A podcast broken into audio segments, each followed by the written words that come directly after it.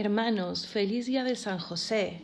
Estamos ya 19 de marzo y seguramente, como les decía ayer, para ustedes también hoy, de alguna manera, mira, así no, no lo sintamos interiormente y, y no salte nuestro corazón sensiblemente, racionalmente, y si dejamos que nuestra fe ilumine esa razón, eh, este día puede ser un día especial, porque creemos, creemos en Dios, creemos en la comunión de los santos y por eso creemos también que San José, que nos ha invitado estos 30 días a conocerle un poco más, y si no han podido ser los 30 días, dos, tres, cuatro, uno, hoy día, ¿no? Siempre es tiempo de volver a empezar, siempre es tiempo de empezar con algo nuevo como el acudir a los amigos de Dios y quién mejor que el Padre legal de Jesús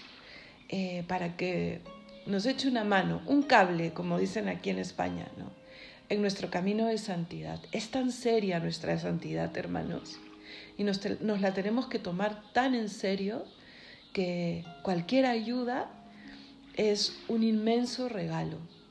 Es que nuestra mirada tiene que estar puesta en nuestro fin, o sea, en el, en el propósito de nuestra vida y nuestras acciones responder a ese fin. Y cuando nos demos cuenta que alguna acción no ha tenido nada que ver o mucho que ver con eso, pedir perdón, volver a empezar. Y como les decía ayer, tenemos tantos medios, tantos. Mira, es como si necesitásemos solo uno y Jesús nos hubiese dado un millón. Es que se ha dado el mismo y al darse Él un paquete completo de gracia, donde están las virtudes, donde están los dones, es que el Señor nos permite incluso el poder obrar a modo Dios. Entonces quedémonos con la idea principal eh, de estos 30 días con San José. ¿Y cuál ha sido esa idea principal? El saber que no estamos solos en este camino hacia el cielo. Y mientras que hemos ido reflexionando en esto, ha sido un saborear, ¿no? Eh, sí, ese, ese gusto por el cielo, porque finalmente las virtudes que nos ha mostrado muy bien San José son pues ese aroma que seguramente inundará el cielo, ¿no? Y, ese, y ese, esa luz que hará pues y hace que cada persona que está en el cielo tenga una belleza eh, incomparable. La Santísima Virgen, que claro, es una santidad incomparable también, eh, cuando se ha aparecido aquí a los pastorcitos, a Santa Bernadette, todos decían en común que era una mujer de extraordinaria belleza. Es que en el cielo se mira con otros ojos. ¿Me dejo entender? Entonces nosotros podemos aprender desde aquí también, con la gracia que Dios nos da, a ir obrando, a ir pensando, a ir queriendo cada día más parecido a Jesús. Y ese finalmente es el camino de la santidad. Entonces, digámosle al Señor, mm, misión cumplida, hemos podido escucharte, a pesar de que el instrumento eh, sea igual de necio que al principio, ¿no? Pero hemos podido escucharte, Señor, y queremos, queremos ser santos, nos lo proponemos. ¿no? Y habla tú, Señor, habla tú. Y saben qué, hermanos, lo que les decía, caminemos de la mano de San José. Y por eso quería dejar para el final, porque todos los, los audios han tenido un nombre, ¿no? El nombre que nos explicaba de qué virtud íbamos a hablar. Pues hoy vamos a darle gracias a la sombra del Padre a la sombra de Dios Padre. Hay un libro, y miren, me sorprendió mucho que el Santo Padre lo mencionase. ¿Se acuerdan que les he hablado más de una vez que el Santo Padre ha escrito una carta sobre San José, justamente al contarnos que iba a ser de este año el año dedicado a San José? ¿no? Él ha escrito una carta muy bonita que os recomiendo, donde están eh, siete virtudes que él, conoce, él reconoce muy importantes de San José. Y la última es la que él también llama La sombra del Padre y recomienda pues este libro, ¿no? del que les he hablado varias veces y que se los vuelvo a decir. Es eh, yo creo que, tampoco es que haya leído miles, ¿no? Pero la mejor historia novelada de San José. Se llama La sombra del Padre y la ha escrito, creo que es un polaco, Jan Dobrasinski. Si ustedes ponen la la sombra del Padre, Historia de San José, seguro que sale en, Google dónde comprarla, que se las recomiendo, de verdad. Y San José empieza primero como quejándose de ser la sombra del Padre, de no entender completamente eh, o no sentirse eh, dentro, incluso ya cuando vivía con ellos, ¿no? Dentro de, ese esquema María y Jesús, ella la madre de aquel, aquella persona que iba mostrando cada vez más su perfección y él decía, y yo, ¿no? ¿Qué, qué, qué más puedo ser, ¿no? Y me encanta porque al final eh, se ve como él entiende cuál era su gran misión. ¿Se acuerdan que ayer les decía, cuando les leía el himno de las vísperas de la liturgia de las horas de la solemnidad de San José, este descuido que Dios podía tener, entre comillas, ¿no? Porque sabía en quién había confiado a su hijo y a la madre de su hijo. Pues José va comprendiendo y recibe esa luz final de entender que había sido escogido para ser el vicario de, Dios Padre aquí en la tierra. Siempre me ha sonado muy, con mucha responsabilidad, la palabra vicario, ¿no? Con mucha responsabilidad. Y San José también, cuando yo leí este libro, me ayudó a comprender que la responsabilidad no debe aplastarnos, porque si es voluntad de Dios, viene justamente con la gracia de Dios. Entonces, eh, confiemos en Él y confiemos. Las letanías de San José dicen muy bien eh, todos aquellos eh, poderes que ha recibido de Dios para con nosotros, como Padre también de nosotros, ¿no? Y yo quiero decirles cuatro. Es esperanza de los enfermos. San José muere mayor y seguramente al estar mayor ya con alguna enfermedad y muere pues rodeado de Jesús y de María. Entonces, por eso la iglesia dice que quién mejor que Él para abogar por nosotros y para contarnos de corazón a corazón que no hay mejor compañía en el momento de la muerte o, en la enfermedad que la de Jesús y que la de María.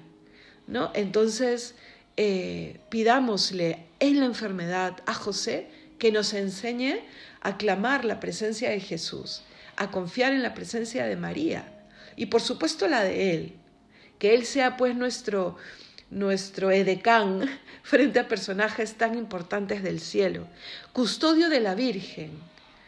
Mm, imagínate pues que la Virgen se sienta también tan cómoda en nuestra presencia y, sonría con nuestras ocurrencias al amarle, con, a veces con nuestras ingratitudes que, que tratamos de subsanar, inmediatamente, eh, que nosotros también sepamos ser custodios de la Santísima Virgen, que sepamos estar en su presencia, que la defendamos, porque Satanás siempre buscará la manera de atacarla.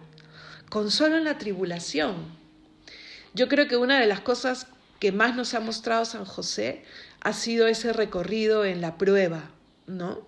las virtudes que empezaron a brillar en su alma porque las trabajó sobre todo en la prueba, en la tribulación.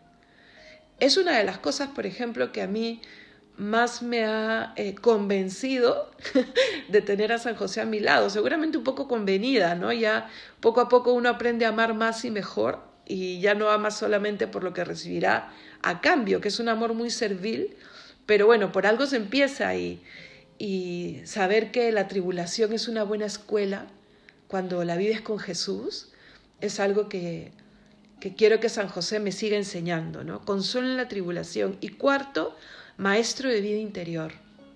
El silencio de José, ese ser hombre de silencio al trabajar, al vivir, al observar a María y a, Jesús, al tener un silencio interior incluso en los momentos de mucha locuacidad, porque yo me imagino eh, las comidas, por ejemplo, de la Sagrada Familia, llena de risas, de, largas conversaciones, de, transmitirse el uno al otro, ese amor que se, transmite también en reír sin, miedo, ¿no? En ser feliz, ¿no? En el confiarse el alma el uno al otro, sabiendo que puede confiar.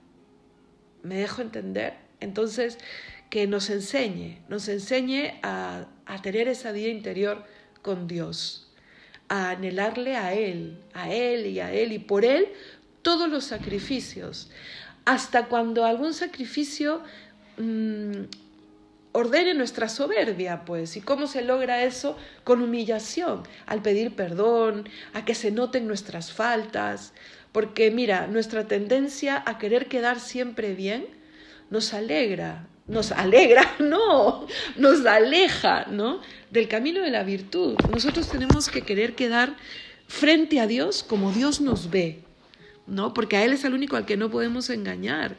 Y pedirle, Señor, dejo a tus pies mi miseria, transfórmala, súbeme a tu cruz para que ahí, purificada y abrazada a ti, pueda crecer, pueda vivir feliz, ¿no? Entonces, que San José pues nos enseñe también a ser transparentes. Y es una de las cosas que más cuesta. Pero bueno, no tener miedo a lo que cuesta. Acuérdate que es también nuestro compañero en la tribulación. Vicario de Dios, entonces, sombra del Padre, que él supo ver y entender su misión, eh, la principal y prácticamente la única, ¿no? Que ganó de él, pues una vida llena de virtudes.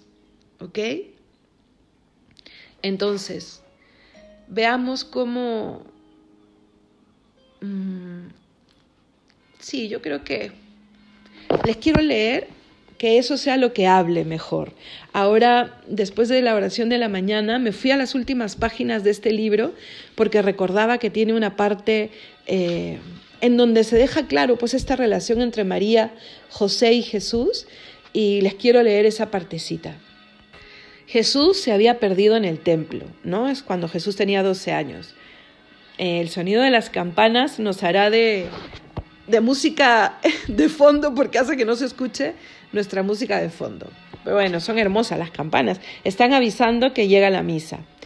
Entonces, José les acaba de decir a sus padres que debía estar en las cosas de su Padre del cielo, ¿no? Y para José y para María fue algo desconcertante, pero que les volvía a recordar, claro, después de 12 años, quién era Jesús y para qué había venido, ¿no?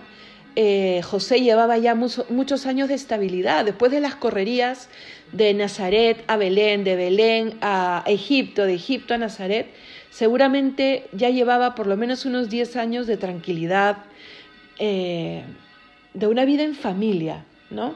Y a los 12 años Jesús les recuerda, les recuerda cuál es su misión y José experimenta que le recuerda también quién es el Padre de Jesús. Pero bueno, les leo un poco, ¿no? Es así dialogada. José, eh, María está muy afligida, ¿no? Y José le dice, no te preocupes, le susurró José, vendrá con nosotros, todo seguirá como antes. Así parece, le contestó ella en voz baja. Yo temía que, pero José, ¿por qué ha dicho eso? Ya tenía en la punta de la lengua para que te acuerdes cuando llegue el momento de la verdadera separación, pero no se lo dijo a María. No quiso presumir del acontecimiento que le había sido infundido. Sus caminos se separaban. Ella iba a seguir. Él, la sombra, iba a desaparecer. Por eso ella no comprendía todavía lo que él ya había comprendido. Por primera vez, San José se le había adelantado. Todo listo para el camino, dijo el muchacho. Se refieren a Jesús, ¿no? Plantándose delante de ellos. Si lo mandas, Abba, podemos partir. Hago un paréntesis yo. Imagínense, ¿no? Jesús le decía Abba a José. Creo que en el segundo o tercer eh, audio compartía con ustedes ese misterio de el Hijo de Dios que respeta completamente el crecimiento humano y cómo ese, ese niño Jesús, además de tener eh, impreso en su personalidad, en su carácter, los rasgos también de su padre de la tierra, aprende con José a, eh, lo que es tener un padre. Y qué increíble, ¿no? Claro, con él aprendió también todo lo que implicaba la palabra Abba. Entonces, claro, acá le dice a José Abba, ¿no? por eso podrá transmitirnos luego con el Padre nuestro lo que significa que Dios sea Padre de nosotros, de cada uno de nosotros, ¿no? Si lo mandas, Abba, podemos ya partir. Vamos, asintió él con la cabeza. Ayudaron a María a montar en el asno. Jesús tomó las riendas y José, viéndolo, no alargó la mano para cogerlas. Por primera vez era el hijo quien iba a conducir la montura de la madre. Anduvieron un trecho cuando preguntó ¿Qué opinas, hijo, de la ciencia de los grandes doctores? Sabes que quise hablar por ti con el venerable Johanna, pero tenía tiempo para charlar conmigo. Hablaron contigo. Dime, ¿quieres que vayamos otra vez a la ciudad santa y que le pida al rabí que te tome por discípulo? Notó que Jesús sacudió la cabeza. Luego el muchacho se volvió hacia José y le dijo, Si me permites, Abba, que diga lo que pienso, lo diré. No deseo estudiar con los doctores. Estos hombres son sabios de palabras, pero no ven la vida. Quieren discutir acerca del cielo y no vislumbran la tierra. Pero el Altísimo habita en el cielo, señaló, José. También dice, levanta una piedra y me encontrarás. Da un corte a un árbol y allí estoy yo, dijo Jesús. Se sobresaltó. No recordaba las palabras citadas por su hijo. Él está oculto aquí, seguía diciendo el muchacho, y ahora quiere venir para quedarse con los hombres. Permíteme que no vaya a estudiar con ellos. Me quedaré con mamá, me quedaré contigo y cuidaré de ella.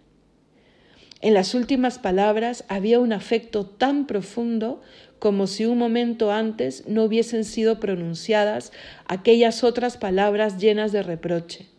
Vio que la mano de María se posaba cariñosamente sobre el brazo del hijo y que él frotó la mejilla contra esa mano. Se miraron mutuamente y vio cómo sonreían. Era feliz viendo su amor. No sentía soledad ni envidia Sabía que el amor de María y de Jesús era como un cántaro rebosante que esparcía el agua a su alrededor. Donde empapaba la tierra, brotaba la vida. El dolor cosquillaba en su pecho, pero también él iba sonriendo. No nos ahí acaba. no nos olvidemos de esto, de esta sensación y no solo sensación, de este conocimiento, ¿no? Por eso ayuda tanto la composición del lugar. Jesús ha tenido una vida aquí y una madre y un padre. Esos diálogos, ese respeto de Jesús por José. Por eso les digo, ¿no? O sea, José, José ya en la tierra empieza a reconocer a su Señor, José ya eh, en la tierra se da cuenta de ese gran misterio, seguramente antes que la misma Santísima Virgen, ¿no?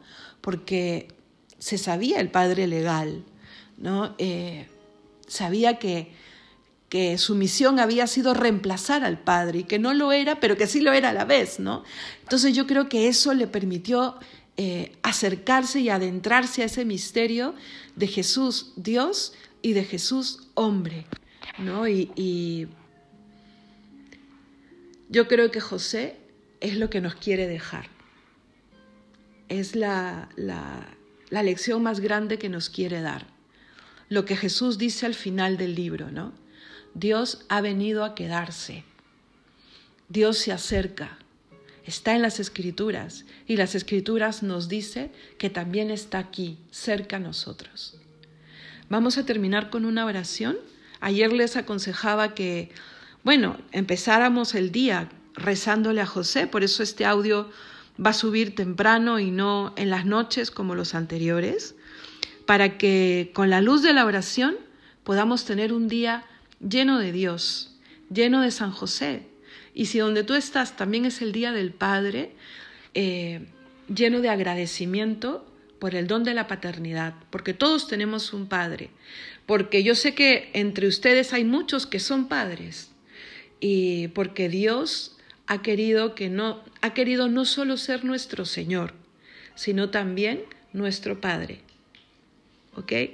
Entonces quiero solamente eh, leerles el himno de las laudes y terminar con un Padre nuestro.